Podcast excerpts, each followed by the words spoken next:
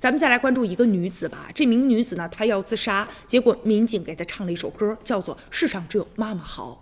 就在六月二十九号的时候，在泸州的河边，有一位情绪激动的女子，她准备要自杀了，但是放心不下年幼的孩子，就拨打了幺幺零，让民警帮她呢记录下自己的遗言。当时他在电话当中啊，大声的哭喊着，说我马上就要死了，你们赶紧拿一支笔，把我说的记录下来。后来民警啊，耐心的和他来聊天，安抚他的情绪。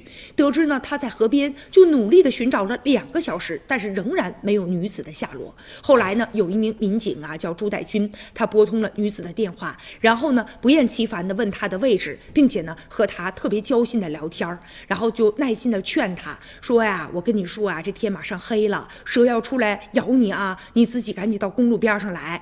晚上啊，这哪怕有蚊子出来哈，有可能嗡嗡嗡的啊，都会沾到你手上，吸你的血。